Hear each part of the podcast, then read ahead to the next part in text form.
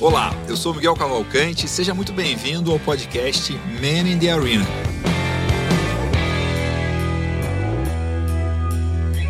A gente fala aqui sobre empreendedorismo, sobre gestão, sobre negócio, sobre marketing, sempre trazendo empreendedores, fundadores de empresa, pessoas que têm a contribuir sobre esses temas e muitas vezes também saem temas que a gente nem esperava aqui nas conversas.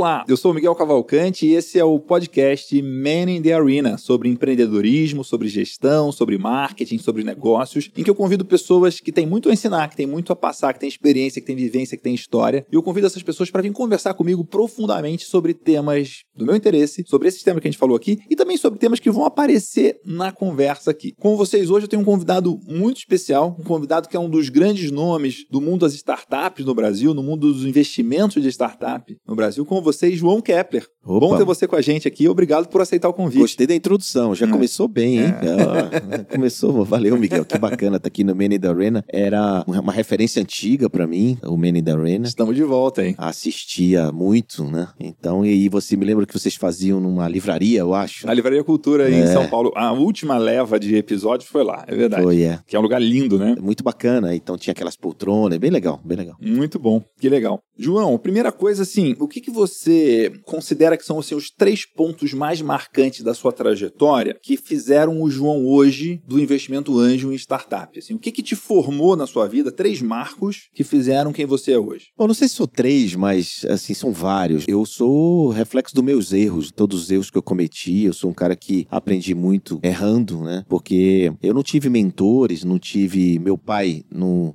eu sou um self-made man, então eu não tive um pai pra me dizer assim, vai por aqui, meu filho, faz assim, ou então, toma aqui, você tem isso aqui garantido, né? Essas coisas. Então eu fui muito arrojado, sempre, sempre fui empreendedor e com isso saí atropelando, errando, né? Então montei muitas coisas à frente do meu tempo e só fui entender que aquilo era à frente daquele tempo e coisa que eu entendo hoje quando eu sei que o empreendedor ele quer fazer um negócio certo, mas não tá no time certo, no timing certo. Hoje eu sei o que é isso, mas eu não sabia, né? Então, tá assim, passagens importantes na minha vida, eu posso te falar que foi um, um cartão de crédito que eu montei há 2003, 2002, é um cartão de que descontava em folha e eu montei isso assim por, por acaso eu, eu tinha uma equipe de venda porta a porta e eu precisava dar crédito para esses caras para comprar na farmácia. Então eu montei um sistema, que eu sou um cara de tecnologia, montei um sistema para fazer o voucher eletrônico, digamos assim. Esse negócio cresceu, progrediu, até que terminou sendo um cartão com 300 mil plásticos no Nordeste. Então isso me ensinou muito e isso foi uma grande guinada empresarial na minha vida. Esse aprendizado que eu tive fazendo isso até que eu tive que fechar. E aí isso é uma história que eu te conto depois. Mas a Fechar o negócio fechou. não, ia muito bem, obrigado. Eu fui, fechei porque eu tinha que ter muito caixa escutando a conversa. Era um negócio de capital intensivo. intensivo, porque eu comecei a ter problema de pagamento.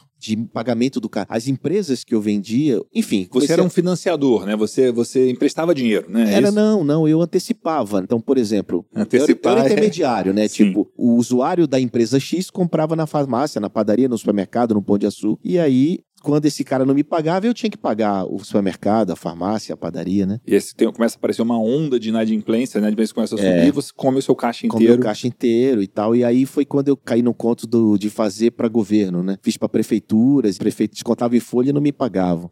e aí pronto. E aí descasou de Ah. verdade, né? Você não conseguiu fazer um negócio que você sacava direto da folha, você tinha intermediário aí também. É, que era a própria prefeitura, governo, etc. Enfim. E Puxa aí vida. foi um grande aprendizado, né? Um grande aprendizado, mas não quebrei, Me né? fala Eu aí apenas- quais são os dois grandes aprendizados desse negócio de ter 300 mil clientes e ter que fechar questões de caixa. Os dois grandes aprendizados. O primeiro era é vender no auge, né? Vender na hora certa, né? Então, se for o primeiro grande aprendizado, não ter apego. Eu era apaixonado pelo negócio, não pelo problema que o negócio resolvia. Eu recebi proposta de venda e não vendi porque eu me achava o cara, capa de revista. Putz, o cara do Nordeste, todos os times de futebol com meu nome na camisa. Essas coisas assim, sabe? Então. Métrica de vaidade, ego. Pra caramba, pra caramba. Quem pra nunca, né? Quem nunca? é. Hoje eu vejo quanta besteira eu fiz, né? É. Assim, tipo, isso pra ligado ao ego. Então, esse foi um grande aprendizado. E aí eu vi que, putz, você, você não é nada, né?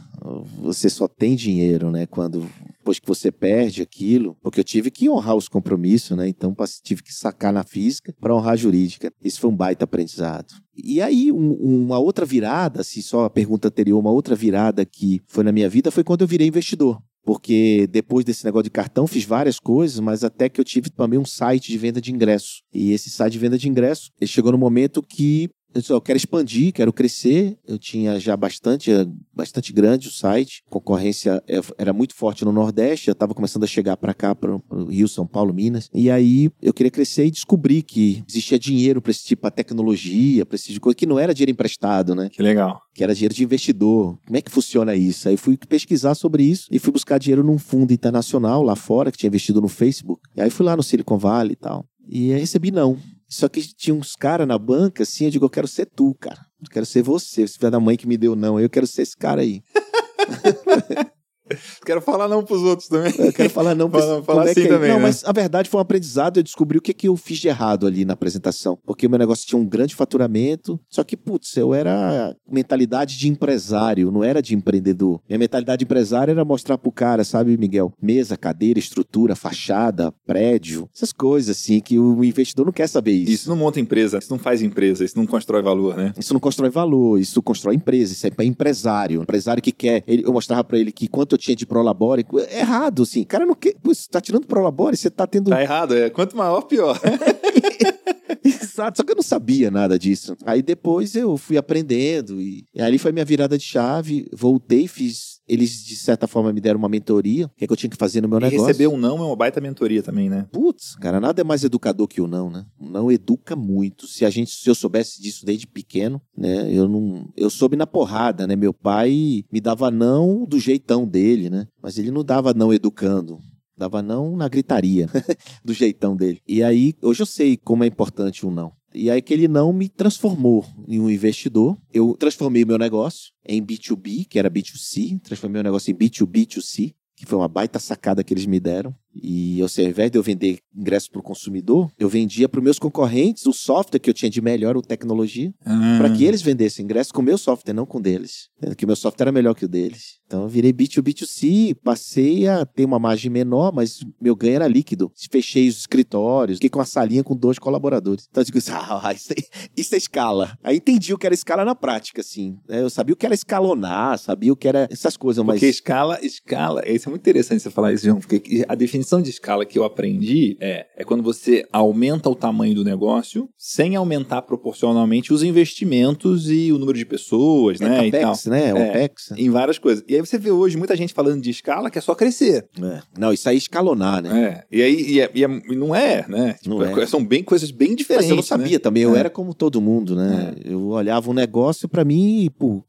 tinha que dar lucro no DRE, tinha que dar positivo, não podia dar negativo. Né? Se desse negativo, cara, tinha que buscar dinheiro no banco pra cobrir o caixa, pra poder não faltar o dinheiro pra pagar as coisas, sabe? Então eu aprendi assim, eu aprendi a ser empresário dessa forma. E não tá errado, que a escola tradicional fala isso, né? Sim. Hoje a gente já tem as escolas já abrindo a cabeça pro equity, né, pro empreendedorismo digital, para essas coisas que a gente já vê, mas cara, eu não sabia, tinha a menor noção do que era escala, da forma do conceito da palavra. E aí aprendi, né, mudei meu negócio e comecei a procurar projetos sinérgicos ao que eu entendia, ao que eu sabia fazer, que era negócio de entretenimento, mídia, entretenimento, que eu sabia fazer, varejo. Interessante. Você entendia desse mundo, desse segmento, desse mercado, Então né? eu comecei a procurar, porque já foi uma dica que o cara me deu, um deles lá na Sim. mesa me deu uma mentoria. Que é né? um ativo seu é conhecer desse mercado, conhecer. Você consegue cheirar um negócio bom, um negócio ruim antes dos outros, vendo num mercado que você entende, né? É, e, e isso é uma dica legal para quem tá nos ouvindo, quer entrar nesse mundo, comece por onde você conhece, o mercado que você conhece, né? Qual mercado que você conhece? Ah, você vai ser anjo só para botar o dinheiro? Deixa ele em outra renda, lá qualquer, outra aplicação. Que é investimento startup, você precisa meio que acompanhar o que está acontecendo e tal. E aí foi uma das coisas que eu aprendi na tapa, né? Aprendi fazendo e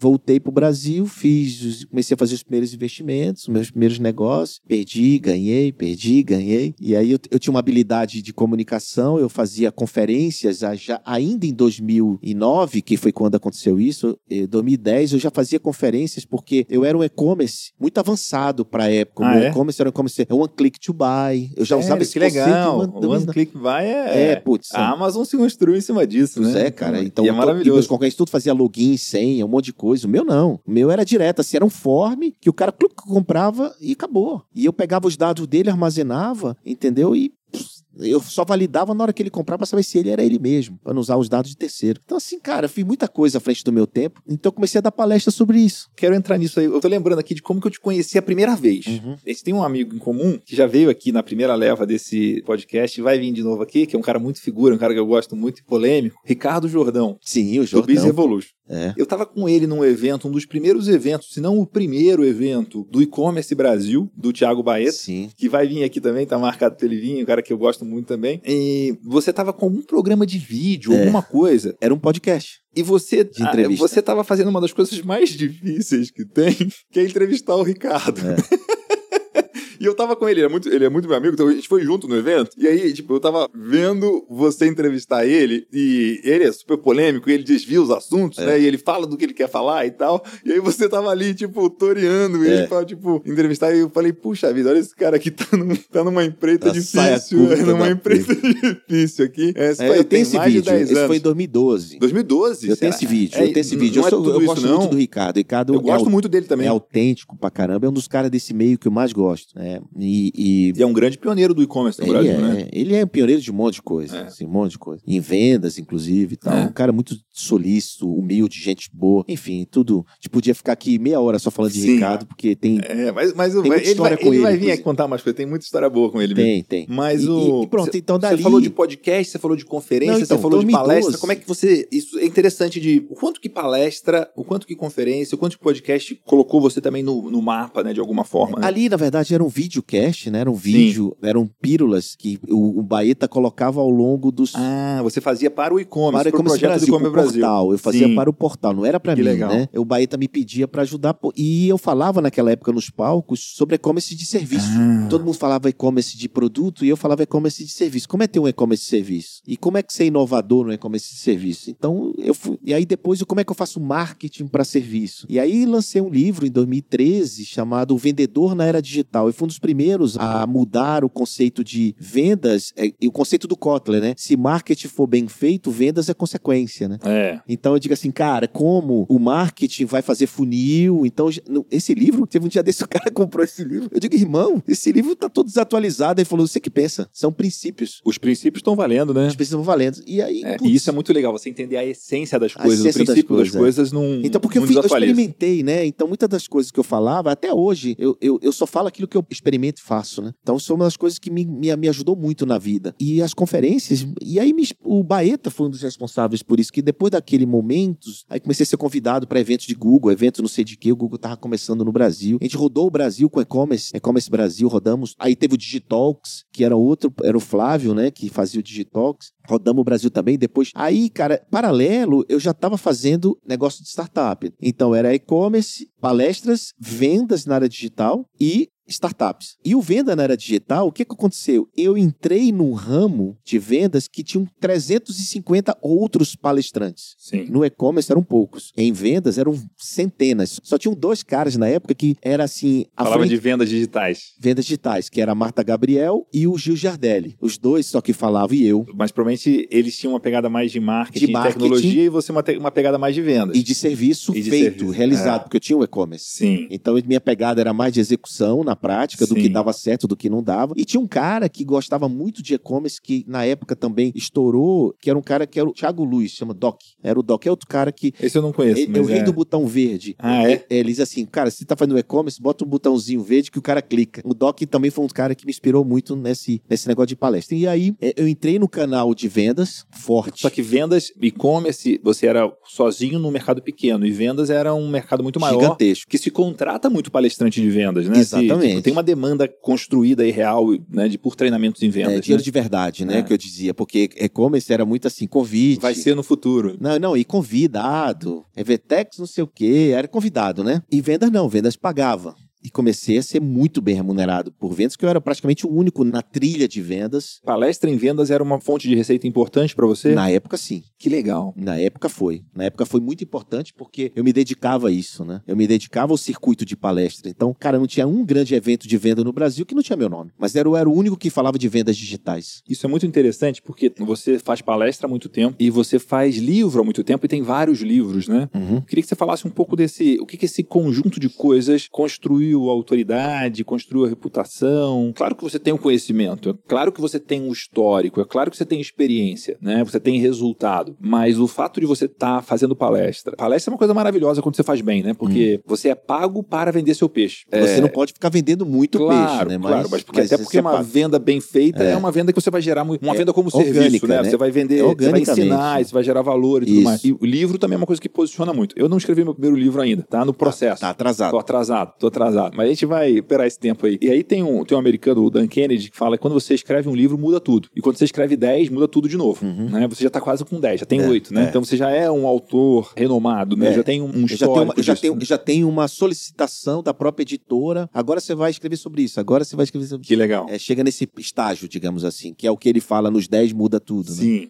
Que é mais ou menos essa ideia, porque quando você junta todo o volume de venda de todos os seus livros, dá um grande volume, né? Não, e assim, uma coisa, o cara escrever um livro é um parto, mas você escreve. Agora, o cara que escreveu 10 livros, 8 livros, como você tá hoje, esse cara tem coisa para contar, e tem consistência, e tem. Não, né? não, todo mundo tem, de, de, verdade, Miguel, assim, todo mundo tem coisa para contar. Eles nunca me fizeram essa pergunta e eu vou te responder, acho que vou falar pela primeira vez isso. Todos nós temos como escrever livros. Todo mundo tem um livro dentro de, Todo dentro mundo tem um si, livro né? dentro de si. Um, dois, três. Acontece que eu virei um escritor serial. Sim. É diferente. Eu acordo 5 horas da manhã todo dia, 5 e meia, escrevo. Então, o que falando, você fala alguma coisa que eu, eu guardo na minha cachola, é impressionante. De manhã ele aflora assim. Eu guardo na cachola e no caderno. Você guarda no caderno? Não, na cachola. Aí amanhã, cara, de manhã, pum, Aí eu vou que escrevo sobre isso. Então é impressionante como volta, flora de manhã cedo para mim Sim. as coisas e eu saio escrevendo. E guardo os textos e saio guardando. Então eu devo ter um, dois livros aí que legal. textos escritos. E por isso também sou colunista de uma porrada de, de portal e tal. Exatamente por isso, né? Por essa minha capacidade de produção. Então eu dedico do meu dia de 5 às 7, 7 e meia, todo dia para escrever. Tanto é que meu post. Hoje você escreveu de 5 às 7?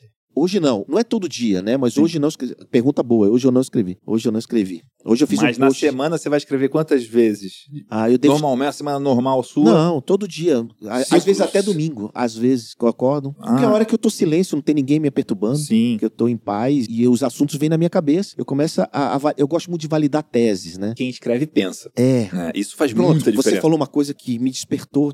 Por que, que eu tô falando sobre isso? Você falou exatamente isso. É, eu aprendi muito escrevendo. Aprendi demais. Porque eu gosto muito de estudar a tese alheia e validar e testar. Refletir sobre ela. Refletir sobre ela e escrever a, a, minha percepção sobre ela. Então, meus textos são muito sobre a minha perspectiva. Que legal. Né? Eu, não, eu não sou um Ctrl-C, Ctrl-V mas eu sou um, um Ctrl-C de inspiração. Claro. Você já, já viu o livro Roube como Artista? Não, não Roube como Artista, não. De um cara de Austin, no Texas, chama Austin Cleon, que é um dos livros mais famosos de criatividade, é um livro pequenininho, muito legal de ler. Numa sentada você lê, tipo, Roube como Artista é um nome clickbait quase, né? Uhum. Mas, mas ele fala disso também, que o artista não rouba. Quem rouba, rouba de um. Você lê de várias coisas e constrói o seu. É. E, mas tem vários elementos. Você vai adorar esse livro. Eu vou. Você tá falando aqui, na verdade é o que eu faço. Então. E de uma, uma rodada, assim, uma hora e pouco você lê esse livro, ele já tem uma sequência, ele já... Ele, ele, ele, ele deve ser o cara que inspirou o South by Southwest, né? Lá é, não, ele, o, o South by Southwest é mais velho que ele, né? Mas ele é um cara, inclusive, que meio que construiu uma carreira em criatividade. Ele é um artista, né? Ele faz umas artes meio diferentes, construído com jornal. Pega um jornal, uma folha de jornal, uma reportagem de jornal, e aí ele pinta tudo de preto e deixa só umas palavras que estavam no negócio, ele faz um poema com isso, sabe? Umas coisas meio malucas assim. Mas ele construiu uma carreira como especialista em criatividade com base nesses livros. Ele tem três livros já disso. Aí o da palestra, consultoria e tal, nesse mundo vai ser interessante você dar uma olhada o nisso. Hobby como artista. Como artista. Amanhã cedo. Inclusive, eu comprei esse livro em 2012, no South by Southwest, com o Ricardo Jordão. Foi a primeira vez que a gente foi. Nunca mais voltei depois desse, por uma série de motivos. E comprei esse, tem o livro original autografado por ele. Nesse é um livro bem legal de você dar uma olhada nisso. Então, e aí, você vai ter ideias boas. Mas, mas fala do construção do, da figura pública, da marca então, João Kepler. Podcast com livro, com palestra. Não, veja, antes de podcast, né? Conferências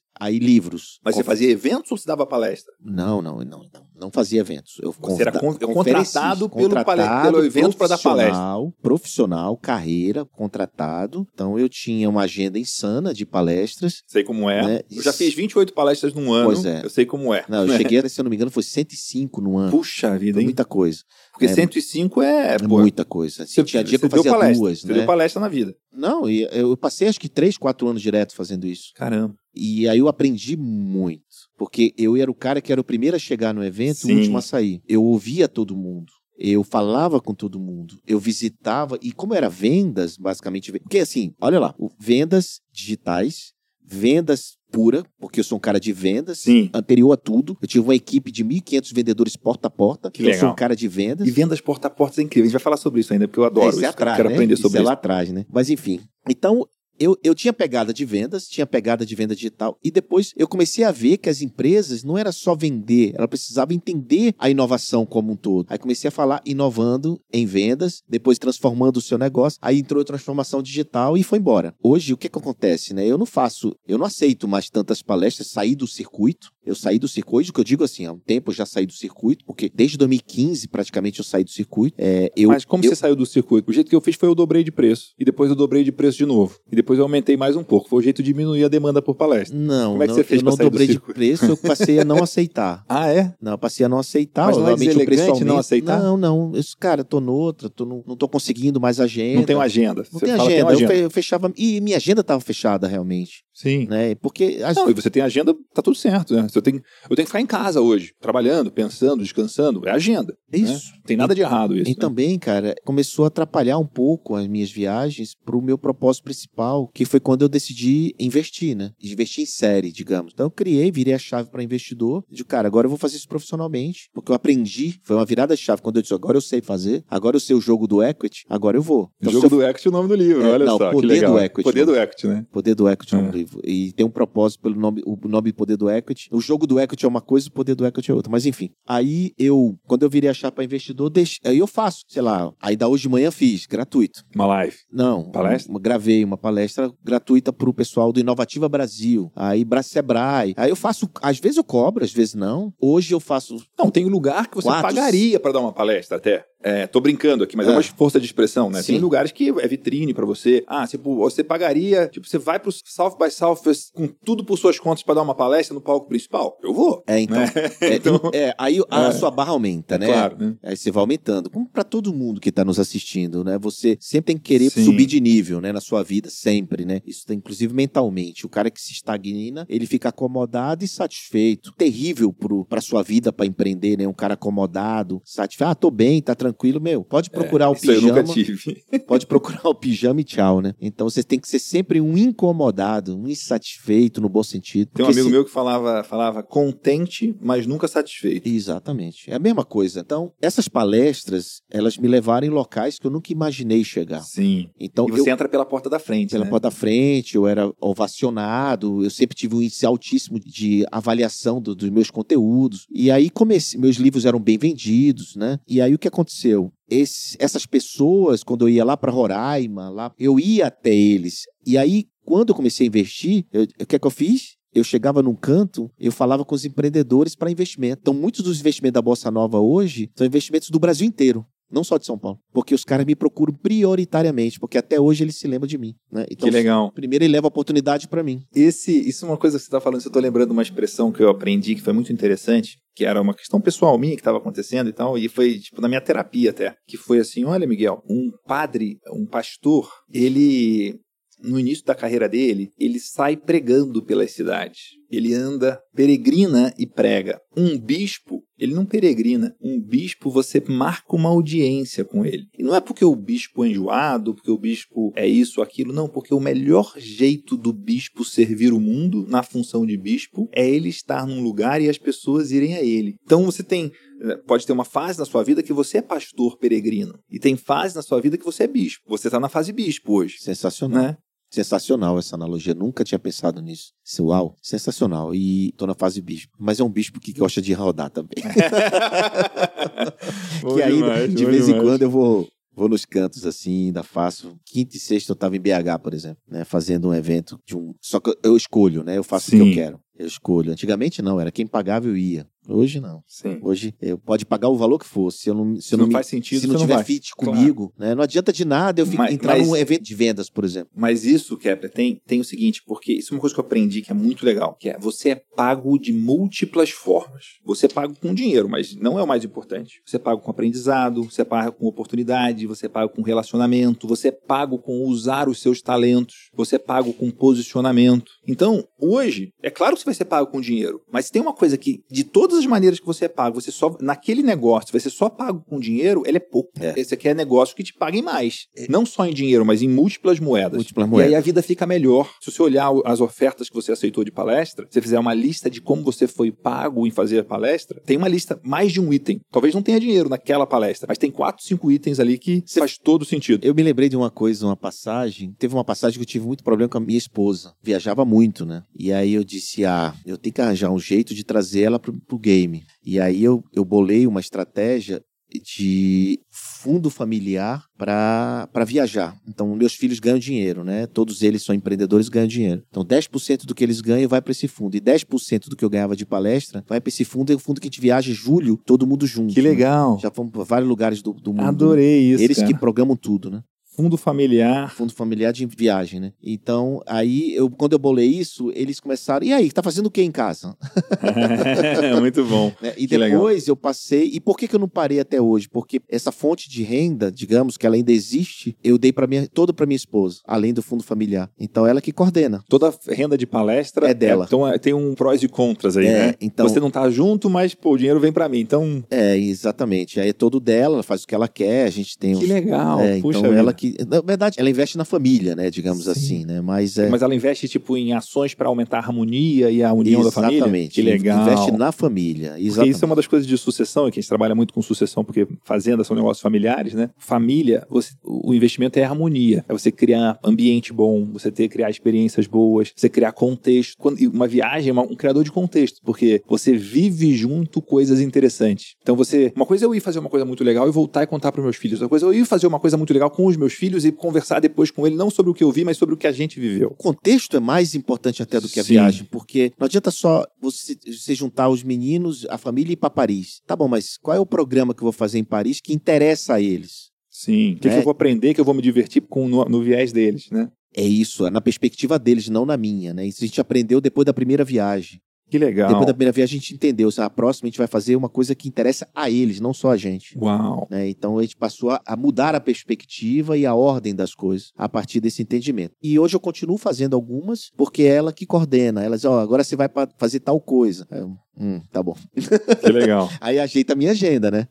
Quero voltar mais no seu passado Vamos, aqui, vamos. porque tem coisas, porque assim, tem uma coisa pra mim que assim, Meu passado não me condena. né? é, é, não, tenho certeza. condena. Tem uma coisa de você saber a essência das coisas.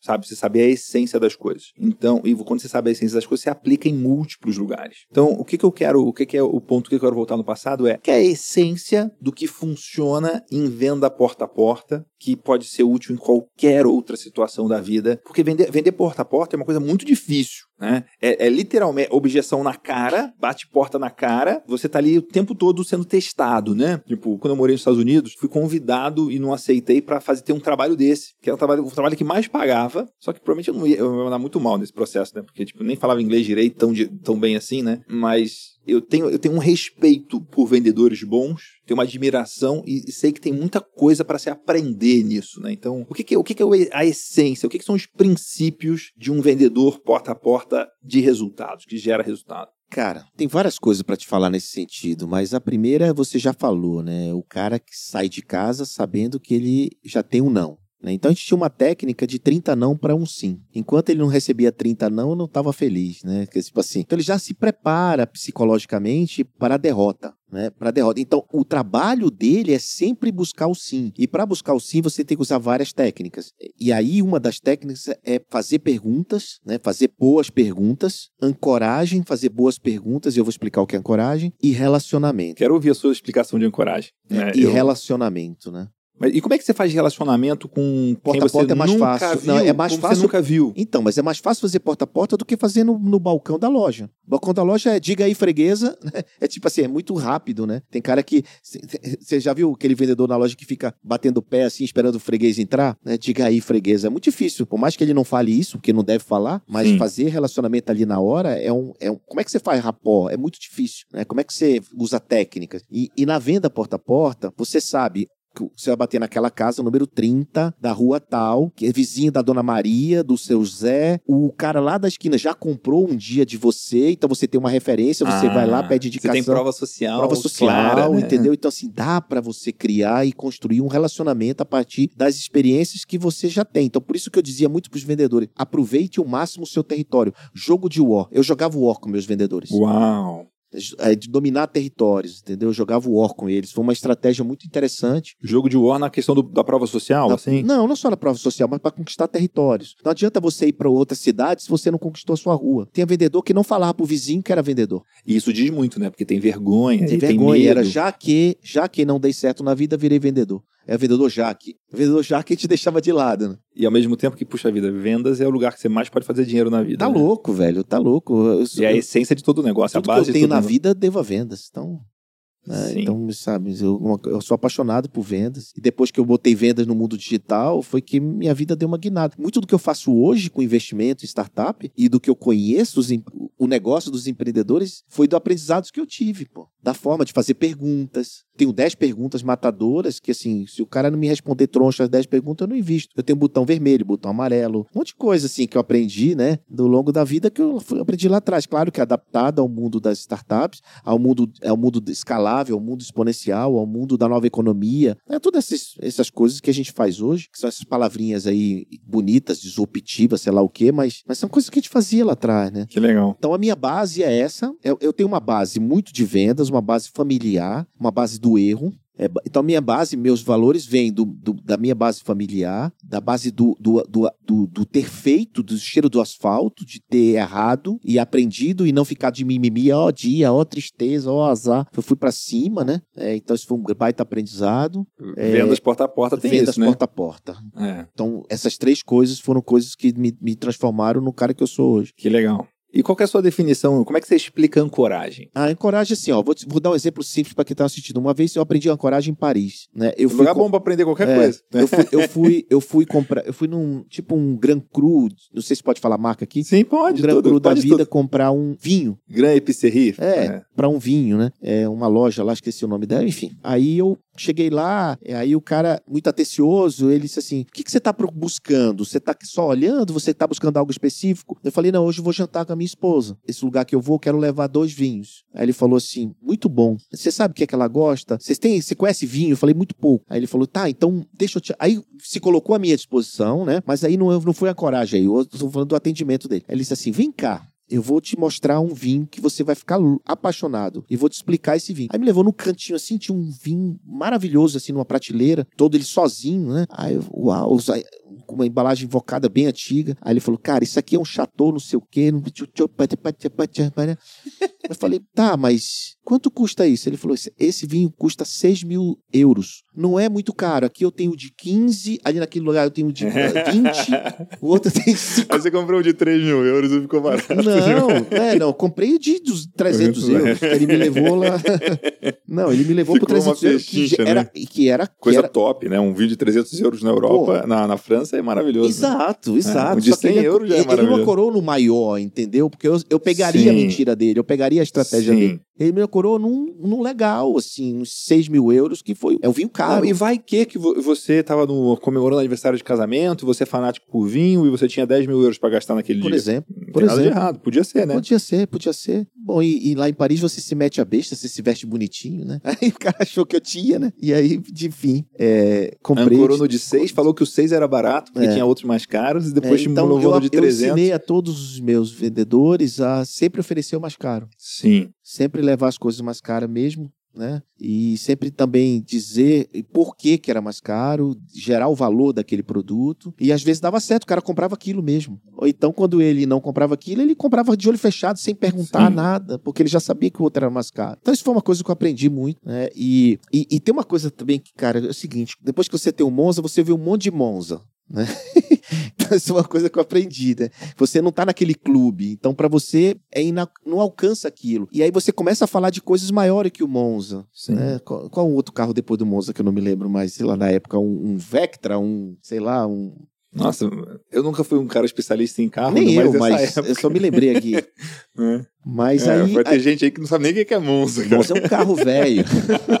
já foi um carro muito bom, né? Já foi. É um carro antigo. Já foi um carro muito bom. Não, né? Pode ser um Chevette que todo mundo sabe o que é. Muito bom. E eu gosto muito de fazer essas relações de mundos diferentes, né? Falar mais sobre o que você aprendeu com vendas, com vendas porta a portas, com vendas raiz para o mundo das startups. Aprender é, é ser vendedor. O empreendedor e vendedor tem o no final. Eles têm na essência a venda. Porque o empreendedor, o tempo todo, ele tem que estar tá desafiando o mercado, vendendo o produto dele para a família, para o investidor, para o mercado, para o cliente. Então, cara, o empreendedor é o vendedor. Isso, isso foi que eu descobri. Só que o empreendedor, ele tem negócios e ele tem ele uma... é o dono do negócio Ele também, é dono né? do negócio dele. O vendedor, ele vende algo dele e de alguém, né? Ele pode vender algo de alguém. Então, a diferença é essa, mas eles são muito parecidos na, na sua forma de lidar, de ver o mundo. É, é logicamente que hoje eu sei que empreender não é só fazer negócio, né? Também é uma questão de mentalidade. O vendedor, difícil você ver um vendedor vitimista. E todo empreendedor que não dá certo, ele bota a culpa nos outros. Bota a culpa terceiro. Se chegar no final do mês, o cara não batia a meta, ele sempre, ah, choveu muito. Então, esse cara esse cara é, é vitimista. A, a, responsabilidade é dele, não é dele, não é de ninguém. Ele não bateu porque ele não, não comprou um guarda-chuva, não colocou uma capa. Sei lá, velho. Nunca, nunca pode ser dos outros, sempre tem que ser sua, né? E eu vejo também muitos meninos, filhos de papai, colocando culpa nos pais, no tio. Meu pai não me deu, meu tio não me deu. Ora, bola, teu pai não tem que te dar nada. Já te Absur... deu a vida, já, né? Putz, já te deu o mais importante. Ah, porque meu pai, velho, meu, eu jogo videogame porque meu pai. Por isso que chama Man in the Arena que é homem na arena, né? A pessoa na arena, quem tá fazendo, batalhando, enfrentando, né? Isso, né? Essa é a essência, né? Exato. É. Então eu vejo muito meninos há 40 anos, às vezes ainda na casa dos pais, nada contra morar com pai e mãe, que às vezes é necessário é. para ajudar e tal. Mas, mas assim, o cara sai é. da faculdade e não sabe o que vai fazer da vida. Tem idade de homem e cabeça, cabeça e espírito de moleque. De moleque. De moleque, né? Nem de menino, porque meu filho com 13 anos montou um negócio. Com 13 anos montou uma empresa um negócio que não era empresa antes, só foi virou empresa aos 15. Mas era um negócio, era um e-commerce, e-commerce de material escolar. Então, putz, como é que um moleque com 13 anos monta um negócio desse? Porque ele era o man da arena, velho. Ele foi pro campo, ele foi pra guerra. O pai podia dar tudo, mas eu não dava. Eu, lá em casa eu nunca dei nada para eles. Eu nunca dei mesada, sabe, Miguel? Eu sempre disse que mesada, eu sempre achei que mesada deixa o filho acomodado. Hum. Porque o cara sabe que vai ter aquilo garantido tá no garantido, final do mês. né? A semana, no mês. Então é como se fosse salário. Plim, plim, cai lá na conta. O que, que ele vai fazer para aquilo? Nada. Então eu nunca dei por isso. Tem, tem algum ditado que fala sobre sobre salário, que o salário, um salário garantido todo mês é uma, é uma coisa que, não lembro agora exatamente a frase, que destrói a coragem, que destrói a iniciativa. Por isso que, que o cara tem que, tem que ser o intraempreendedor. É. E por isso é que a gente, hoje, a gente orienta as startups a fazer stock option, uhum. para pertencimento, para o cara se sentir dono. Por isso que a gente orienta muita coisa dentro das empresas, pra, no ambiente de inovação, para o cara poder ter criatividade, para não se acomodar, é, meritocracia, prêmios, né, premiação, etc. Porque senão o cara realmente fica aquilo muito como funcionário público, com todo respeito para quem, é funcionário público que está nos assistindo. Sim. Mas, cara. E tem funcionários públicos excelentes. Não, né? maravilhosos. Mas tem cara, tem cara que tem mentalidade que... empreendedor. Tem outros que olha, não. Olha os, os, colaboradores do Sebrae, por exemplo. É. Pô, os caras são. É muito legal. Muito legal. Mas agora vamos falar sobre startup. Né? Você é um dos grandes investidores no Brasil, né? Mais empresas investidas e tudo mais. O, que, que você pergunta? O que, que você olha? O que, que você diz não? O que, que você diz sim? Quais são as métricas de falar sim ou falar não para uma startup? Essa história do que perguntar depende do estágio. Sim. Depende da, do momento de cada negócio. Então, nós temos vários estágios, desde o investimento é, incubadora de universidade, aceleradoras, investimento anjo, pré-seed, seed, série A, série B, série C, série D, E, F, G, IPO. Né? Isso é uma escada de 10 anos. Então, conforme o degrau da escada, você tem a abordagem específica para cada degrau. Então, eu digo que até o série A, você está em Problem Solution Fit. Uhum. Com Problem Solution Fit, o que, que é isso? Você ainda está desenvolvendo um negócio que está resolvendo um problema. Então, você encontrou uma solução que você está amadurecendo essa É uma solução que efetivamente resolve um problema e não é um, uma solução à procura de um problema. Né? Exato, exato. É uma solução que resolve um problema. Mas a, e ela está amadurecendo, ela está ali encontrando o canal de venda adequado, o canal de marketing melhor, que dá um melhor ROI. Ela ainda está buscando o caminho, a persona ideal, não é só público-alvo, né? Que, que parceiros eu vou ter. Está se encontrando nos primeiros dois anos, digamos assim, né? E, e, então, tem perguntas para esse estágio. Quando o cara encontra o problem, pro, é, Product Market Fit, que é o encaixe perfeito no mercado, que, ou seja, ele tem uma solução única para o mercado único e bem específico, e aí ele, e se ele investir, ele sabe que se ele botar um milhão de reais, vai voltar três, e de que forma ele vai fazer isso, e vai ter tantos mil usuários a partir daquilo, ou tantos clientes, aí, meu amigo, é outra vibe, é outra pegada, são outras perguntas. É mais profissa, digamos assim, você tem coisas ah. mais técnicas. Então, voltando, aonde o João tá? Tá, eu tô no começo. Eu tô no Problem Solution Fit. Antes do PMF, do Product Market. Pessoal, tô, essa sopa de letrinha, você vai botar um GC aí, né? depois você. PSF. De, depois você. Isso você explica em qual livro? Smart Money. Smart Money. E também tem esse livro. Então é o seguinte, pessoal. Você que quer aprofundar nisso aí, você vai comprar o livro Smart Money do João Kepler. É, o Smart Money é um livro que é uma espécie de manual para entender tudo isso, né? E de como atrair investidores para o seu negócio. Você falou assim, o que é igual à venda, né? O meu livro, Smart Money, fala a arte de atrair investidores e dinheiro inteligente para o seu negócio, que é o Smart Money. Uhum. Como eu sou sexo suficiente para o cara escolher isso e não escolher isso? O que, que eu preciso falar, fazer, agir, montar, desenvolver para que esse cara me escolha ou não escolha outro? Então, é, tudo é baseado na atenção. A partir daí, é, eu desenvolvi algumas questões, escolhi minha tese, escolhi, eu como investidor, né? Escolhi o momento. Então eu invisto quando o cara está com um ano e meio de vida, um ano, um ano e meio, até dois anos de vida, é o meu sweet spot de investimento. Nesse momento, o que, que, é importante? O CPF mais do que o CNPJ. Exato. Eu entrar nisso aqui, né? Que você deve escolher muito mais o empreendedor do que a empresa, do que o nesse negócio, estágio. nesse estágio. Porque tem muita bullshitagem a esse respeito. Ah, só invisto no empreendedor. Mentira. O cara que só investe no empreendedor é bullshitagem. Ele não tem como você investe em startup, você está investindo no CNPJ, pô. É, Sim. Né? Então, ah, claro. o empreendedor é mais importante. É,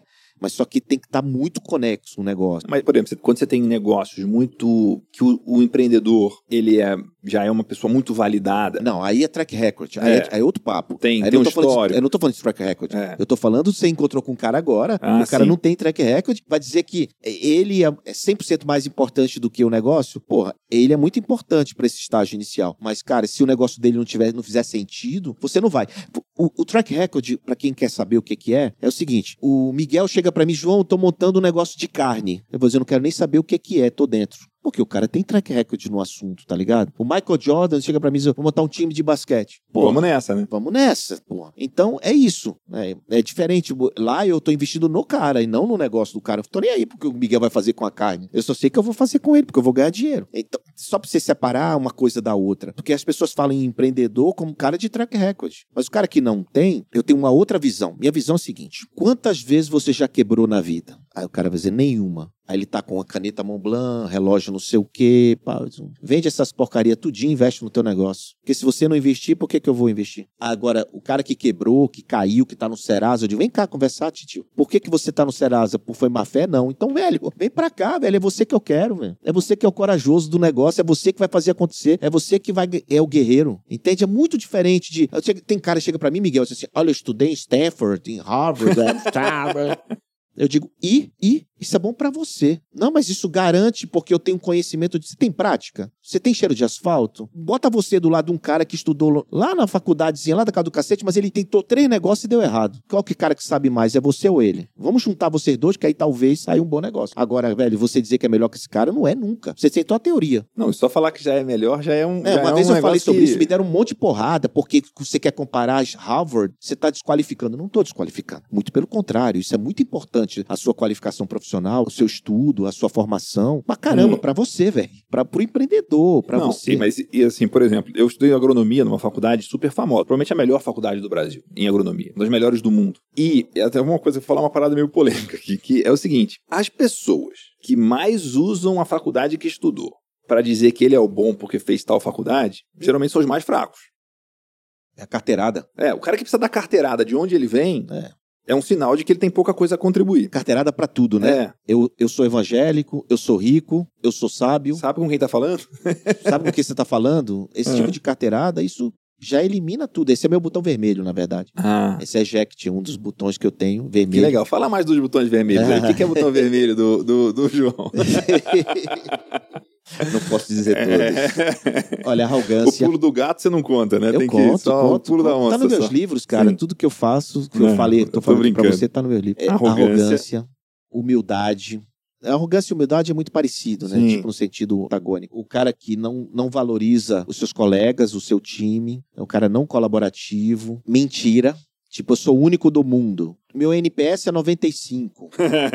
tipo isso, sabe, cara? Então, É tipo, o NPS 95, cara, você tá medindo certo, né? Você sabe medir o NPS? Não, você sabe como é que você quebra isso? É. Você, você me, dá, me dá a relação dos seus clientes. Como é que você mediu isso? Me dá uma relação. O cara brocha. Gagueja na hora. Na Começa hora. a rebolar na cadeira Me- aqui na e tal. hora. Aí, mas, aí quando ele manda, manda só os nomes. Não, me dá o telefone dele e o e-mail dele. Aí eu quero ver se seu NPS é 95. Cara, na hora. Na hora, velho. Não tem um que fique em pé quando você fala isso. Então, assim, não adianta. Mentira é um E negócio. isso não é pra startup, né? Isso é pra vida, né? É. Pô, você quer tá- eu quero estar junto de quem? De pessoas que falam a verdade, de pessoas que valorizam os outros e de pessoas que são humildes e não são arrogantes. Isso, a vida é boa sim, né? Tem esse negócio de integridade pra mim é um negócio muito muito importante assim de é muito caro muitas vezes você ser íntegro. É muito caro você falar sempre a verdade. Tem uma coisa pra mim que é o seguinte, tem uma pessoa que sabe tudo que o Miguel tá fazendo. Tá lá em cima. Não, além dessa, Sua mãe? eu, A sua me, eu mesmo, eu vou saber. É o seu travesseiro. É. O que, vo- que você tá falando, eu chamo de travesseiro. Meu travesseiro, nada. Meu travesseiro, cara. Porque tem muita gente que chora no travesseiro, né? Por, porque eu fiz isso, por se lamentando. Eu não, cara. Meu travesseiro. Não, o travesseiro É você um- pode, tem que ser auto-perdão, né? É. Tipo, ninguém é perfeito. Tem umas coisas que não andam juntas normalmente, que é auto-perdão radical, você se perdoar, ao mesmo tempo que você demandar e desejar e ter sonho grande, ter projeto grande, ter visão grande e ser audacioso. Essa junção dessas duas coisas é raro. Mas fala mais Mas aí isso, sobre... mas isso é muito, é muito autoconhecimento, viu, Sim. Miguel? O que você tá falando aí é autoconhecimento total, né? Mas pouca- é isso que faz um bom não, fundador, né? E- Isso faz um bom pô, founder, que né? bacana que você falar isso, assim. É que, na verdade, é pela minha experiência de conviver com gente, eu digo que eu invisto em gente de Vio das Antas. Muito bom, cara. João Kepler 2021. Eu invisto em gente e procuro desviar das andas. Exatamente. Então, o que é que eu vejo? Né? Eu vejo o autoconhecimento do cara, que é a conexão com ele mesmo. Eu vejo a conexão com o próximo, né? Que é a autorresponsabilidade, um monte de coisa, né? Conexão com o próximo, como é que você se relaciona, como é que você lida com perder, ganhar, como é que você sua postura em relação à colaboração, jogar junto em time, né? E a questão do empreendedor, né? Que é a competência empreendedora, que é resiliência, antifragilidade, né? Adaptabilidade. Ah, pô, chegou a pandemia. O empreendedor ficar chorando, ah, eu não vou fazer nada porque tá tudo fechado. Ele vai buscar uma alternativa para ganhar dinheiro. Ele vai buscar, mas não pode porque o governador disse não sei o quê. Isso não é desviar no sentido é, ético, mas é achar uma forma de continuar vivo, de continuar operando, de continuar trabalhando. Cara, imagina, em março de 2020, sei lá, 300 empreendedores assim perto de mim, que eu tinha que lidar com eles. O que é que eu fiz? Fiz um manifesto de 14 itens. Assim, cara, primeira coisa, Você eu- manda esse manifesto pra mim depois? Mando, mando, claro. Eu te mando o manifesto. Antes, quando acabar aqui, eu já te mando. Vou mandar É. e vai, vai ter um link debaixo do vídeo Tá. aqui pra pessoal Legal. receber. Então, tem, eu mandei um manifesto pros caras, assim, uma coisa dizia assim, tem data pra acabar. É, é, e por que data pra acabar? Porque se você não pôr uma data, você é como se você não tivesse meta. Eu aprendi isso em vendas. Claro. Todo vendedor precisa tá de vendo meta. como volta o empreendedor Volta e vendas? tudo, tudo vai voltar. O manifesto você vai ler. Então, assim, negocie seu aluguel, devolva o seu escritório, renegocie suas dívidas. Tudo isso está no manifesto. Não continue seus planos de investimento. É, termine o Caixa é rei, né? é, caixa, termine, sente em cima do caixa, termine o que você começou, né? não abandone as coisas. Então eu, eu criei um modelo onde eles. Que legal, hein? E aí os caras tiveram um norte. Quando estava todo mundo perdido, eu dei um norte. Claro que muita gente não seguiu aquilo, mas, cara, eles tinham assim, uma segurança de um norte, de ter algo para se ancorar, é, se inspirar e se embasar. E eu botei uma data de agosto de 2020. Era março. Poxa, João, você Errou, mas você pôs a data. Não, mas diminuiu bastante. Sim. Assim, pro que era em março, porque ninguém sabia de nada. Não é que diminuiu Sim. a pandemia, mas diminuiu Ah, em o março nervosismo. voltou a viver e tudo mais, Não, né? voltou a diminuiu o nervosismo sobre ninguém sabia de nada, não era mais escuro, entende? Então em agosto já estava um pouco mais claro. E os investimentos voltaram. O mercado voltou de verdade em julho, agosto, Sim. pum, ativamente. Aliás, a gente investiu muito em 2020 a Bossa Nova. Um momento muito bom de investir, Pô, né? foi. Não, mas não foi por causa de Black Friday de valuation, não. Não foi porque os estava mais barato, não. Porque, cara, era um momento que o mercado precisava disso. E eu sabia da nossa importância. A gente tinha caixa, por que, que não investe? Porque eu tô com medo da pandemia? Não, velho. Eu sei que E- agosto acaba, eu vou investir. Isso mandava um recado pra todo mundo também, né? Claro, e eu falei sobre isso. Se você for olhar todos. Cara, é bacana. Se você. Depois eu te mando um link sobre isso. Todo o mercado dizendo: investimento anjo parou. Venture capital, não sei o quê. Aí eu, do outro lado, nos meus artigos, aceleramos o investimento. Os fundamentos são o mesmo. Os fundamentos não mudam. Somos empresas Os digitais. fundamentos não mudam, Os fundamentos não exatamente. mudam. Você é investidor, é o investidor é, é especulador ou investidor de startup? O especulador é que, que né, quer ganhar dinheiro com isso. Não, eu quero ganhar dinheiro no longo prazo, velho. Meu, meu game é de longo prazo. Né? Eu tenho que ajudar você a chegar lá para eu poder ganhar dinheiro com você lá na frente. Eu tenho que ganhar junto. Né? Então, o investidor de startup ele tem que pensar junto com o empreendedor para ganhar lá na frente. E especulador, não, ele quer você se lasque, né? Ele quer o dinheiro dele. Eu conheço vários anjos que, na verdade, não é anjo, é diabo. Bota, é, bota a cláusula leonina no contrato Sim. pro investidor. Você só pode fazer uma rodada se eu autorizar. Você só pode isso se eu não sei o quê. Não, E os empreendedores não, sabiam. Quando eu lancei o Smart né? Money, cara, que eu deixei isso bem claro pro empreendedor. Atenção a isso, atenção aquilo, atenção aqui. Pô, tinha um bocado de investidor com raiva de mim. Claro, que você estava mostrando O game, o game, né? O, o, o, jogo do O, equity. o golpe tá aí, cai quem quer, né? Depois do seu livro, né?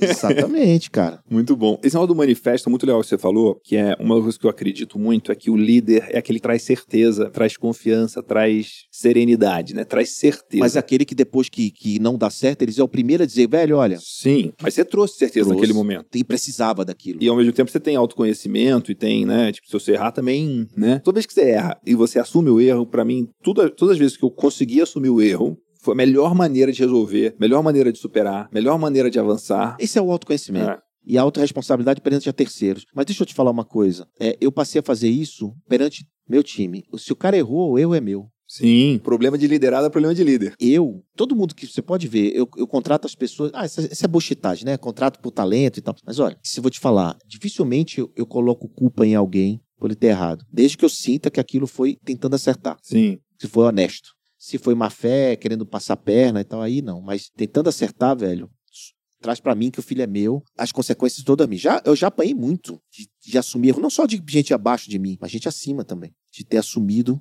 Não, eu sempre trouxe pra mim a responsabilidade de tudo. Eu sempre fui muito corajoso nesse sentido. Eu não tenho um pra. Ah, sou eu é comigo mesmo. Eu sempre, eu sempre fui muito aberto, transparente em tudo que eu fiz e escrevi. Eu gosto de falar minhas coisas abertamente. Você pode olhar tudo que eu escrevo. A Bossa Nova foi o primeiro VC brasileiro a abrir a caixa preta, porque ninguém falava de números, write-off, nada. Que legal. Eu, eu abri a Bossa Nova com o Pierre declarando os números, declarando quanto era o exit, que a gente ganhou, quanto ganhamos, como foi, qual é o múltiplo. Quando, putz, hoje todo mundo fala sobre isso. Não tô dizendo que fui eu, fui, fui eu, mas eu acho que eu fui um dos primeiros a fazer isso. Sendo um dos primeiros, você criou a cultura também, né? É. Tipo, aí que pra, é pra jogar difícil, esse jogo. Você leva pedra. Sim. Cara, quando a gente. Aí eu faço uma parte aqui, só pra você que não tô fugindo da sua pergunta, não, Não, mas quando a Bossa começou, a gente se intitulou Venture Capital, empresa de Venture Capital, fundo de investimento Venture Capital. Todos eles eram fechadões e faziam cheques maiores. Cheque série A, né? cheque de 5 milhões, 3 milhões, 4, 10, 20. A gente começou a fazer cheque de 100 mil para as startups. Sim. Aí sabe o que diziam de mim? Ah. Isso aí é spray and and pray. Isso é spray and pray. Eu vi isso direto. Ah, o João é um aventureiro. João e Pierre, que Pierre é meu sócio. João e Pierre era aventureiro. Esses moleques não vão dar em nada. Isso não sei o quê. Aí eu digo, Uns falam e outros fazem, né? e eu saí fazendo. Eu fechei o ouvido pra eles. Sabia o que eles estavam falando, mas não me juntei a eles. E saí criando a minha comunidade. E você sabe quem foi que disse o contrário? Hum. Sabe quem foi que disse o contrário? Que a gente Quem? não era? Diz quem? As empresas e os empreendedores que a gente investiu. Ah. Você quer saber se aquele anjo é anjo ou se aquela venture capital é uma boa venture capital? Pergunte por os empreendedores que receberam investimento deles. Vocês estão vocês estão morrendo de raiva, se quiserem fugir deles, se pudessem voltar atrás, se voltariam ou não, né? O NPSD. É, o NPS, né? o detratores. É. Faça, faça da bossa para você ver. Cara, hoje, trocentos investimentos, mais de 720 em startup investida. Pergunta para eles o que, é que eles acham da bossa nova. Então, isso foi que me tornou, me deu quatro prêmios. Foram eles que votaram em mim. Quem vota é o empreendedor. Não... Meus colegas não votavam em mim, obviamente, e não nem votam até hoje. Claro. É, isso foi o que eu fiz no meu livro Smart Money. Eu respondi a primeira pergunta que mais me faziam, João, aonde eu encontro o peste do investidor anjo? Que eu não encontro só fica voando por aí. Não, não. Dei um, dei, botei 450 nomes de gente que fazia o que eu fazia. Minha, minha dedicatória do livro Smart Money, você que está me ouvindo, quer saber onde tem investimento, vai na livraria. Não compra o livro, não, quem não ganha dinheiro com livro. Você, você, bate foto no teu celular, abre as primeiras páginas, tem lá o nome de 400 caras. E que legal, hein? Olha a tese deles e manda. Pô, tem, tem investidores e, João, até hoje eu recebo 500 mensagens de, de, no LinkedIn de empreendedor querendo investimento porque você botou meu nome no livro. Então, eu, eu comecei meu livro dizendo assim, cara, eu sou todo, somos todos iguais. Vocês são iguais a mim. Por que, que eu vou prestigiar? Tem cara até que eu não gosto que eu botei o nome lá. Claro, mas tá no mercado, né? Tá lá no mercado. Não, tá, não, é um endosso ali, né? Não, é uma listagem, uma né? listagem que eu, que eu fiz uma pesquisa, o cara né, respondeu essa pesquisa e eu coloquei lá. Né? Então, é, isso mostra que... E, e, aí eu comecei a desmistificar isso, desmistificar, fazer investimento de 100 a 500 mil no, no first check, second check, né? E ajudando o empreendedor, pegando na mão dele. Não é uma aceleração, tá? A gente não faz aceleração. Aceleradora é outra coisa. A gente faz investimento. E aí hoje, aí CB Sites, a mais ativa da América Latina, CB Insight, Bossa Nova, Contexto, não sei quem, Lávica, as associações, entidades era Bossa. A Bossa, a gente está no PIP do Angel List, Pride Invest Priority, uma porra dessa. São, sei lá, são 80 no mundo. Que legal. Muito incrível ver você falando do seu trabalho da Bossa. Tem entusiasmo, tem alegria, tá louco, tem confiança. Velho, é minha vida. Tem, Por isso que eu tive que deixar de fazer tudo tem, e fazer tipo, isso. entra no modo vendedor, no bom sentido, muito legal. Cara, incrível te ver. Que bacana. Quem tá ouvindo aqui, presta atenção no como o João tá falando. É, é muito, muito legal, bacana. cara. Muito, muito bom ver esse pulsar, assim, sabe? É muito. E aí, putz, e, tem, e, tem, uma lógica por trás da bossa nova, né? A gente podia ter, a gente tinha dinheiro para fazer investimentos maiores, a gente não vamos ficar fiel à tese, porque é lá que tem o maior upside Sim. no prestígio. Porque também não é, não é, não é filantropia. Não é só porque claro. eu quero ajudar o desenvolvimento econômico do país, não é só porque eu quero dar um milhão para três empresas ao invés de dar um para uma. Imagina mais sonho, mais renda, mais trabalho, mais famílias felizes. Isso, isso tem esse impacto. Mas o que a gente queria ali era achar o nosso ponto o ponto é maior risco, mas o menor valuation. O upside está ali. Porque o X acontece, ou seja, risco calculado com é, valuation controlado é, é, no Série A, na escada de investimento. O X, a, a, curva acontece no Série A, né? Até o Série A é muito risco e baixo valuation. Depois de Série A, os valuation aumentam muito, né? A história o valuation da empresa. Então, é, ficava inviável, improvável entrar num valuation alto. Então, a gente queria entrar no valuation pequeno. Só que aí a empresa podia morrer, a empresa podia... Então, montamos um, uma estratégia de não deixar essa empresa morrer no começo. Cara, nosso track record é incrível. Cinco anos depois, posso te falar, a gente só perdeu 32 empresas. Que legal, hein? 32. São 720. 32, dá menos de 7%. Você sabe qual era o nosso estudo inicial que a gente ia perder ah, em 10 anos? 20. 36. É mesmo. Mundialmente, o estudo é 50. A gente botou 36 e colocamos. É, e hoje a gente tem menos de 7%. Que Se eu dobrar ou triplicar, não dá os 36 em 10 anos. Entendeu? Então, por quê? Porque a gente criou, um, criou uma comunidade, criou um ecossistema dentro da Bossa para os empreendedores ficarem felizes. Né? A gente tem um community manager, a gente tem perks, tem um monte de coisa que a gente faz com eles, encontro semanal, encontro mensal, comunidade de WhatsApp, sabe essas coisas assim? E aí, cara, o que, que a gente faz? Ajuda no fundraising. Qual foi a nossa estratégia? Ao invés de fazer Série A, vamos investir em fundos de Série A? Aí combinamos. Hoje a gente investe em oito fundos de Série A. Como assim? Ao invés de eu fazer um cheque de série A. Eu... Ah, você monta um fundo que várias. Não, eu não monto um fundo. Ao invés de fazer um cheque de série A da Bossa, eu invisto em um fundo já constituído de outro, outro VC, Astela, Dom, posso falar em nome? Que legal, aqui? claro, pode tudo, cara. Tipo, que não tem. DGF, Fundo Sul, a gente foi lá e investiu. Como é o PI. O, o Rigonati vai vir aqui, eu gosto Rigonati, muito dele. Você fala é, de mim pra ele, é. a gente é o PI lá. Sim. Então, por quê? Porque o Rigonati, quem é o cara que mais entende de Série A no Brasil? Edson Rigonati. É. É o mais, é o meu ídolo, é o cara ele mais. Ele é incrível. Mais, Também mais, gosto muito. Com todo fã. respeito, mais foda que eu conheço. Tirando o Pierre, que é meu sócio. Porque o Pierre é realmente um outlier, um nerd do VC. O, o Rigonati é outro nerd do VC. Só que nada, Rigonati é bateria, guitarrista, é. banda, né? Cara, o cara é foda. Mas enfim, fomos lá e investimos não, no fundo dele.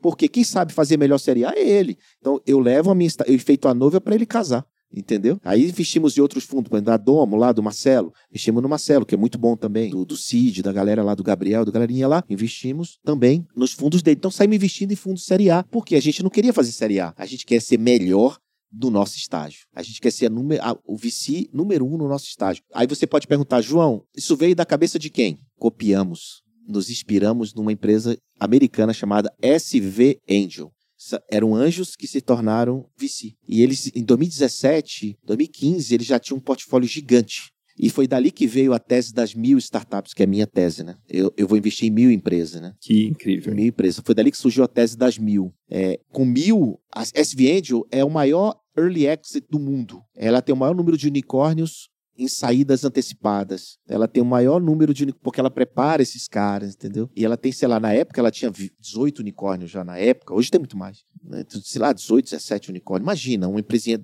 com um cheque de 50 mil dólares, 100 mil dólares, fazer um early exit, putz, sensacional, né? Muito aí nós, legal. Aí nós modelamos a SV modelamos com todo, não tem nenhuma vergonha de dizer. A gente copiou. E eles vão ter orgulho de saber disso, né? Hum, eu? Eu? Você ah, e eles. Não, sim, claro. A gente já fala isso publicamente. Já falei sim. em palestras internacionais, em inglês. Falei, claro. Falo sobre isso. Já falei num palco Você modelou, de, de Angel, Angel como Summit artista. Mundial, falei sobre roube isso. como um artista. É, roube como um artista. É, roube como artista, é. o do livro, né? Que não é, é, não é, você não está copiando, você está se inspirando, você está usando. E tem, tem, com certeza tem muito da, dessa empresa e tem muita coisa sua também, Quantas né? bossa nova tem hoje, Miguel, você sabe? Quanto? 40. Ah, é? é? 40 empresas que se inspiraram na gente. Que legal. Só que hein? os caras não são humildes de dizer, foi a bossa que fez. é, cada um sabe o que faz, a sua consciência. Claro. Eu sei, né? Porque o modelo é igual, o modelo Mas- veículos de investimento Mas igual. você fica maior quando você, você Sabe quem ganha? a Não é o. João. É. Não é o João que ganha, quem ganha é o mercado. É. Se o mercado cresce, eu sou Mind of Share, vamos procurar. Eu fui, eu, eu sou Mind of Share, por isso é que a gente eh, divulga nossas ações. Quando eu divulgo, ah, como que eu venho aqui no podcast? De certa forma, eu tô valorizando a marca Bossa Nova, Sim. eu tô valorizando. E tá prestando um serviço também, né? Eu Você tô é um- ajudando Você as tem pessoas o, que o estão senso de contribuição aqui, Muito né? grande a colaboração, mas também eu tô me ajudando. Se o você- valor que a gente paga pra você vir aqui é muito alto, né? E o tal, cachê né? é enorme. Só água, viu, gente? Só água. Água ainda de publicidade. É, mas é. não patrocina nada. Vamos virar pra cá aqui, ó.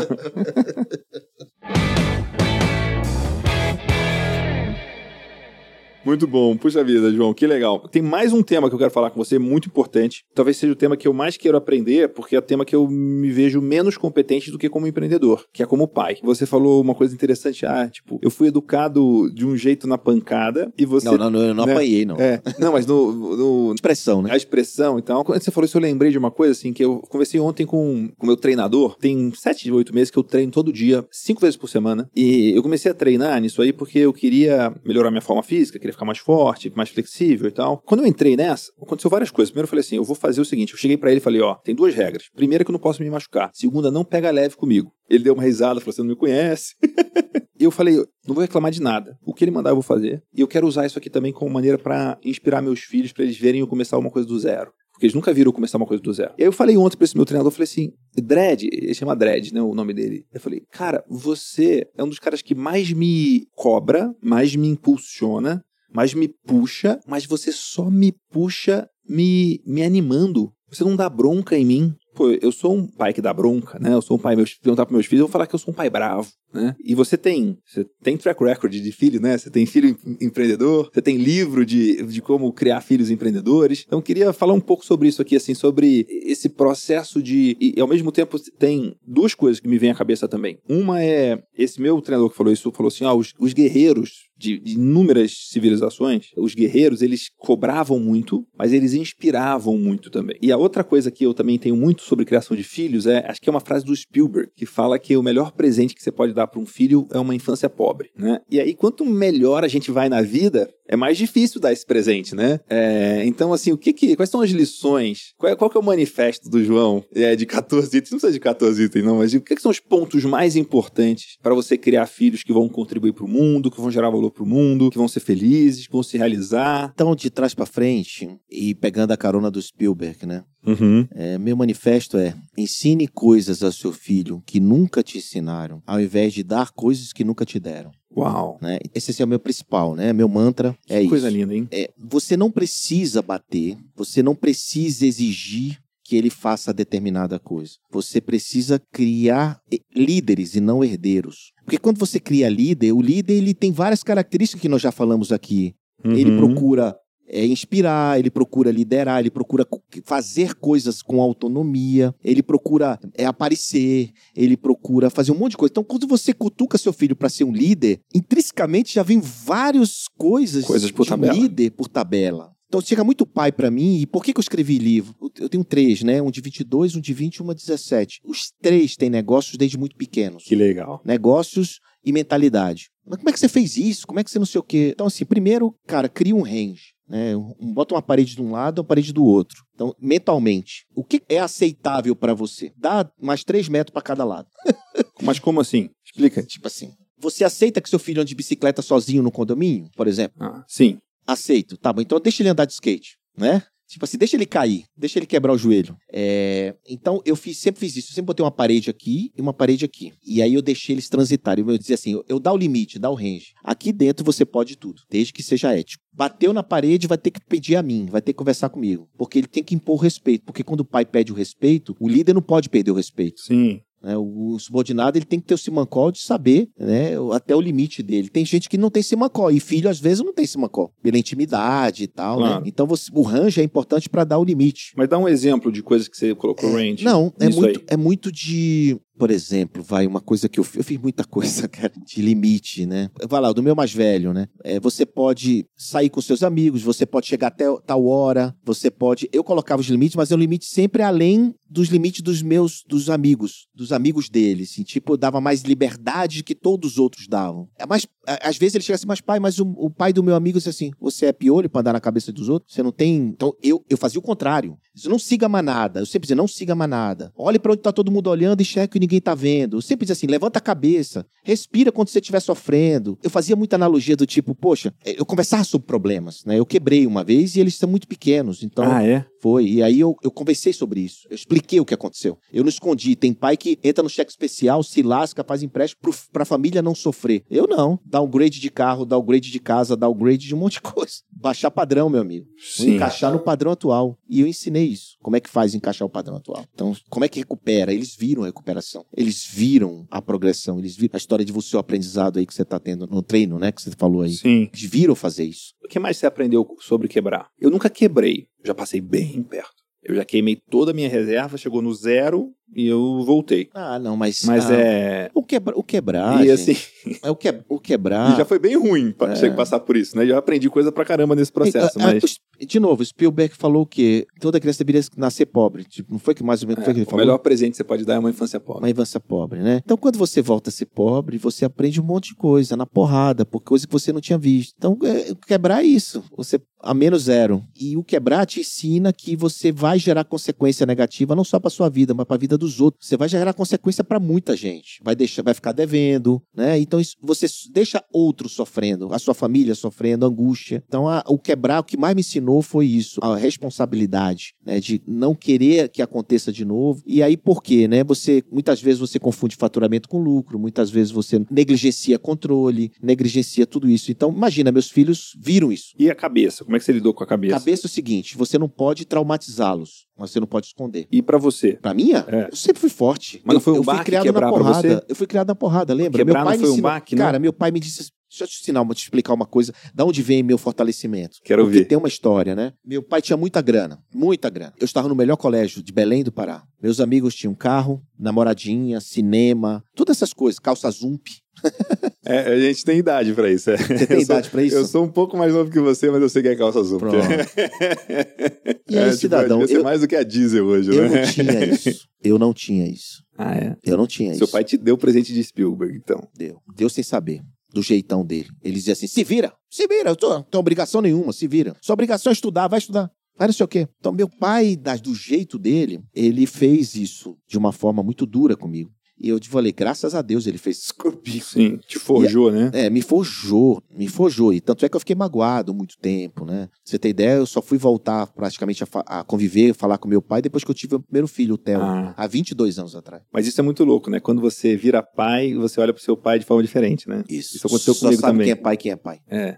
É meio, meio maluco isso. E aí ele me mostrou, sabe aquele teu amigo tal? Olha como ele tá hoje, olha onde você tá, Uau. olha não sei o que, olha que você... Aí eu caiu minha ficha, e virou meu herói assim, pum, segundos. Aí virou meu herói. Eu, eu vou fazer a mesma coisa com meus filhos. Só que de uma maneira educada, de uma maneira de ensinamento. Aí estudei o assunto. Aí fui estudar. Estudei todos os livros do Cury. Estudei todos os livros do. Ah, é? Ah, pô, essa aí fui estudar, Cury né? é uma referência sua grande? É uma das, né? Mas o que, que você recomenda de livro sobre isso? tem. Não, uma coisa que é chave, queixo, assim. vai. Bom demais. Ah, sim, sim, sim. Do... É, tem vários, vários. Mas vamos lá. Se, se, se eu pegar o fio da meada aqui, senão eu não consigo completar Sim. o raciocínio. E aí ele, de uma forma diferente, ele me ensinou. Aí eu fui fazer isso para meus filhos. Então, eu desenvolvi um método em casa, de desenvolver um ambiente de criatividade, discutir temas. Tinha um tema na televisão ou no jornal. Tudo que estava acontecendo na, na minha vida, naquele momento, fazendo, eu contava em casa, quando eu chegava em casa à noite. Eu nunca dizia, eu vou ter que trabalhar. Sim, Sempre dizia, uhul, vou trabalhar. claro.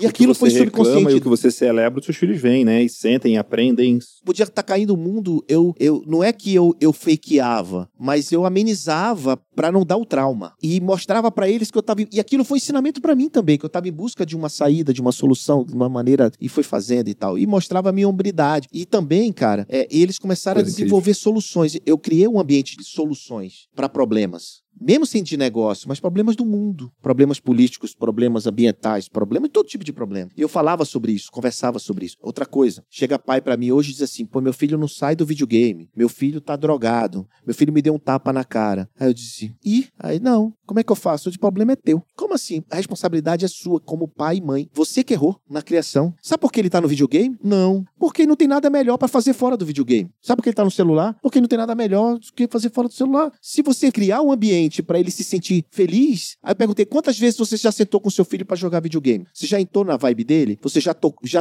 ouviu a música que ele gosta? Ah, aquela música bosta de rap, sei lá o quê. Cara, tenta entender. Entre rapó, mais uma venda, venda, rapó, Venda, né? rapaz. Venda. Muito bom, Entra em cara. rapó com ele, faz o que ele tá fazendo. E aí daqui a pouco você traz ele pro teu mundo devagar e mostra pra ele que tem coisas melhores. Viaja com ele. Ah, Ah, mas ele, eu viajei com ele, ele ficou no celular. Eu digo, irmão, mas é porque ele ainda não entendeu que tem coisas além do celular pra ele Não, fazer. claro, isso, isso eu tenho uma clareza total disso, que é minha responsabilidade. Exatamente. Minha responsabilidade. Isso, não- esse não, mas ponto- você falou isso quando você disse por É. que, que você começou a treinar do zero. É, isso eu tenho responsabilidade. Agora, o meu resultado tá ruim ainda.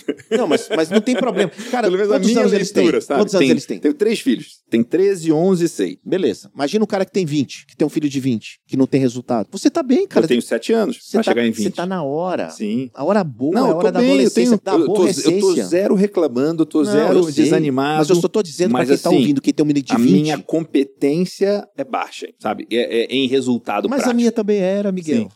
A minha também era, Miguel. Eu aprendi, cara. Aprendi.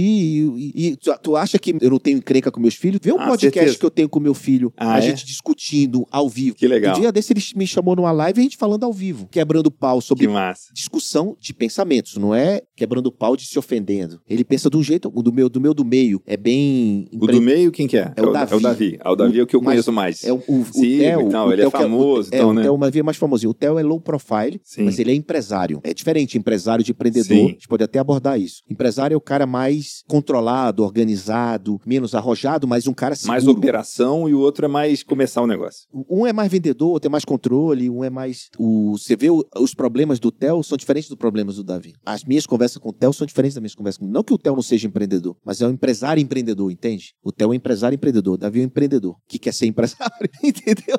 É diferente pra caramba uma coisa da outra. E a minha filha é uma mistura dos dois. A menina que tem uma empresa de pijamas. Que legal. Que pijama descolado pra menina de 17 anos, que pode ir na padaria, na farmácia, pode sair na rua com pijama. Ela montou um negócio desse, né? Porque era a dor dela. Que legal. Ela falou com as Caramba. amigas, amigas, eu quero. Aí arranjou um estilista, desenvolveu, chama Ketchu, amoketchu.com.br, propaganda, compre lá e ajude a minha filha. Muito bom.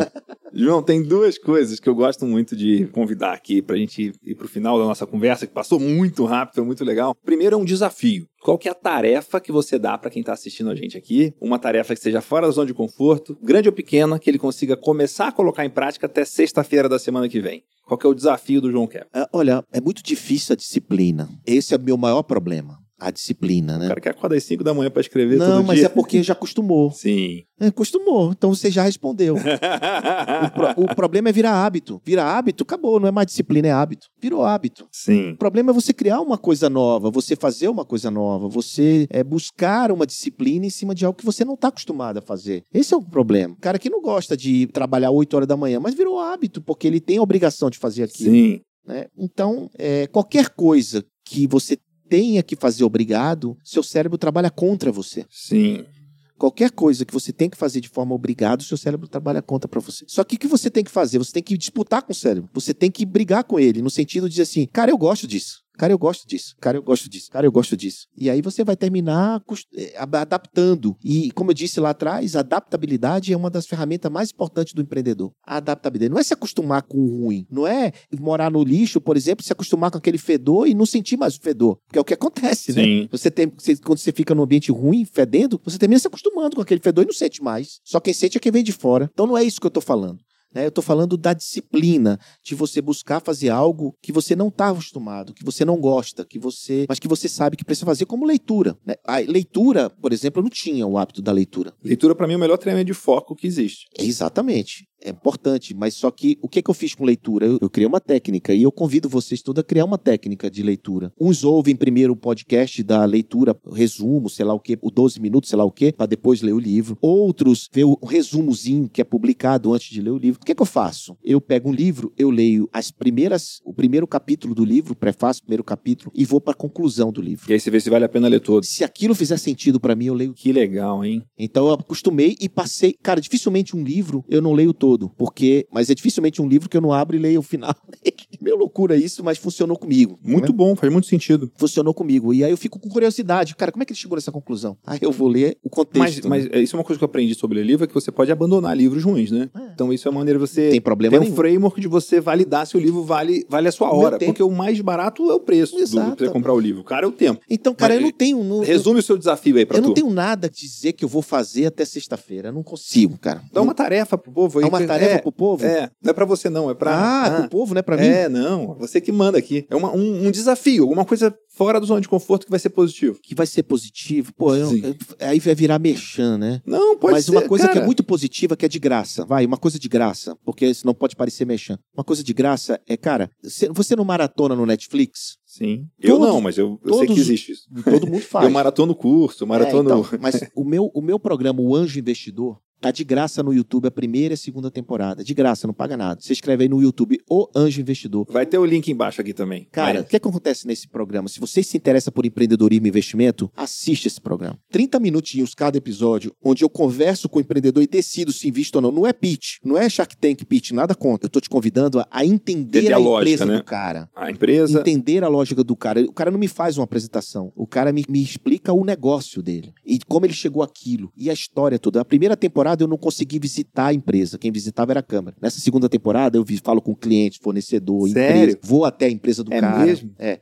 Imagina que Mas você isso dá uma- trabalho pra caramba. pra cacete, mas fiz porque eu gosto de fazer isso. Que legal. né? E aí eu investi ou não naquelas empresas. Foram 26 episódios que tá lá à sua disposição gratuitamente. Assiste até sexta-feira e você vai quando no final você vai dizer o João tinha razão. Aprendi pra caramba. De graça é um MBA gratuito pra você sobre negócios. Não é sobre startup, é sobre negócios, Sim. porque lá eu invisto em negócios que, que, que são negócios tradicionais de logística, por exemplo, que tem uma pegada digital, mas é logística, é tradicional, comprar, vender, e-commerce, sei lá o quê, sabe? Que legal. Não é só de startup. Então, essa, essa é o desafio que eu deixo pra eles de graça. Maravilha. E a sua mensagem final? Qual que é o seu recado final pra quem tá assistindo a gente aqui? Ah, velho. Mensagem final é assim, ó. Mensagem que fez muito sentido pra minha vida. Eu sempre fui um cara de execução. Eu saía fazendo, né? Chegava alguma, alguma mesa, alguma coisa, as pessoas falavam sobre determinado assunto, eu não sabia. Então passei uma época, fiz uma imersão em conhecimento, porque eu negligenciei o estudo. Eu negligenciei. É claro que ninguém aprende aquilo que não se interessa. Então, como eu não me interessava pelo estudo tradicional, eu não, não aprendia. Você só aprende quando você verdadeiramente se interessa. Ou então você é obrigado a tirar nota boa. Só esses dois casos. Por isso que eu digo que a ensino, a educação tá mudando, porque o, e o EAD tá mostrando isso, que se você não inventar coisa, não fazer coisa diferente, o moleque desliga a câmera do Zoom e não aprende na aula tradicional. Sim. Desliga o cérebro, né? Desliga não o nem a câmera, né? professor é chato. Ele desliga o cérebro. Tabela periódica, o cara vai dizer, eu vou usar isso pra quê, meu Deus? Pô, tabela periódica, vou usar isso pra quê? Se você não disser isso, isso é bom porque você consegue fazer um experimento assim, assim sabe? Tem que, tem, que, tem que dar o porquê das coisas. Enfim, e aí eu fiz uma imersão em conhecimento, estudo, fui, a, fui estudar muito. Aí passei uma época da minha vida meio filósofo. Ah, é? Meio teórico. Isso tem muito tempo? Mas, sei lá, tem 20, 15 anos, 20 anos. Você tem quantos anos hoje? 52. Já sou velhinho. Você é 10 anos mais velho que eu. E aí, cara, e aí eu cheguei na seguinte conclusão. Aprenda andando. Aprenda andando, adorei. Puxa. Não pare para aprender. Não pare na sua vida para ficar sentado para aprender. Você pode sentar, mas você vai andar. Então você faz a coisa enquanto aprende. E para finalizar, eu queria te declarar uma coisa que ela é uma verdade na minha vida. Você pode ler 50 livros, mas só a prática vai te ensinar realmente como tudo funciona. Se você não botar em prática, velho, você não vai conseguir ter sucesso na vida. Não é que você. Eu conheço um nego que passa a vida toda estudando, um baita estudioso, mas ele não compartilha com ninguém, não ensina ninguém, não multiplica. Só sabe absorver conteúdo, mas não, não multiplica, né? Não bota em prática, não, não bota para fora aquilo que ele aprendeu, né? Não multiplica, não compartilha, não, não, não socializa. Então você você fica com aquilo e você termina esquecendo, porque você não, você não executou aquilo, você não colocou para funcionar, digamos, né? Então só a prática é capaz de ensinar como tudo funciona. Maravilha. Puxa vida, João, muito obrigado. Que alegria ter você aqui. Aprendi tanta coisa. Foi tem tanta Você fala isso para todo mundo que vem aqui? Não, mas é, geralmente eu aprendo muito mesmo e ah. não, não aconteceu ainda de eu ter que falar que eu não não falar não, que eu não aprendi, boa, né? Que bom, isso é muito é, bom. Mas você trouxe. Lifelong learning. É. Isso antes de ser moda, a gente já fazia isso. Já né? fazia. Empiricamente. empiricamente. Muita da coisa da minha vida eu fiz é. empiricamente, sem saber que aquilo era técnica, era ciência. Por exemplo, você falou de um livro hoje que eu faço isso sem saber que tinha técnica para isso, que tinha ciência por trás da, da, da E você vai basicamente aprender o nome das coisas que você já faz, mas vai te dar mais clareza, mais contexto, mais ferramentas para você fazer de ainda forma ainda vou mais estruturado. Muito né? mais preparado, de forma estruturada, vou economizar tempo, curtar caminho, encurtar caminho, mas encurtar caminho trapaceando, é. você não tem a alegria e o sabor do aplauso da chegada. É, encurtar caminho para Imagina mim... a maratona. É. O cara vai, pega um carro, vai lá pro final e, e passa a linha de chegada. Seu travesseiro e seu cérebro vai dizer o quê? Vai jogar contra você, porque você trapaceou. Cheating, né? Então, quando que, na verdade, é aquele aplauso da chegada, dizer eu consegui, eu fiz. Né? Muito bom. Olha, eu aprendi um monte de coisa sobre startup aqui, muito legal. As, as coisas que a gente falou sobre filhos aqui foram o que mais me marcou me inspirei e assim de, de coisas práticas, de pontuais, de fazer essa parte de criar mesada, de criar. Você dá mesada, Miguel? Não dou. Então, não dê, Mazio. Não dê. Não dê porque dá essa sensação do fixo garantido. Não dê. Não, mas essa coisa de criar um ambiente de aprendizado, de criar, de, de, construir esse espaço que é melhor do que o videogame, que o YouTube, do que o vídeo, nada a ver, né? Não é que não é bom lá, né? É, sim, é, é bom demais. É. é muito, é muito, atrai muito. Né? Então é. É, tem muita coisa aqui, mas só que você é, tem que ser, você, você, eu vou aprender andando, eu vou aprender andando e andar fazendo. Em breve eu vou te trazer um retorno aí sobre o que, que eu estou colocando em prática, do que está funcionando. Muito obrigado. A alegria ter você com a gente aqui. Eu que foi agradeço. Especial demais. À sua disposição sempre. E agora espero você lá no meu podcast. O dia que você convidar. Vai ser um prazer. Valeu. Bom, se você está me acompanhando no iTunes, aí no podcast da Apple, é, que a gente já está aí há um tempão, assina esse podcast e deixa a sua resenha, o seu review, né? Deixa lá cinco estrelas e principalmente o motivo de por que esse podcast merece cinco estrelas. Se você está no Spotify, segue a gente no Spotify aí para você receber as atualizações dos próximos episódios. A gente vai trazer episódios novos toda semana com entrevistados e entrevistadas, né? E como diria o meu filho mais novo aí, explode o dedo nesse like aí e acompanha a gente. acompanha a gente no iTunes, no Spotify e no YouTube. Eu também tô no Instagram, arroba mcavalcante com o no final. Um abraço e a gente se encontra no Man in the Arena.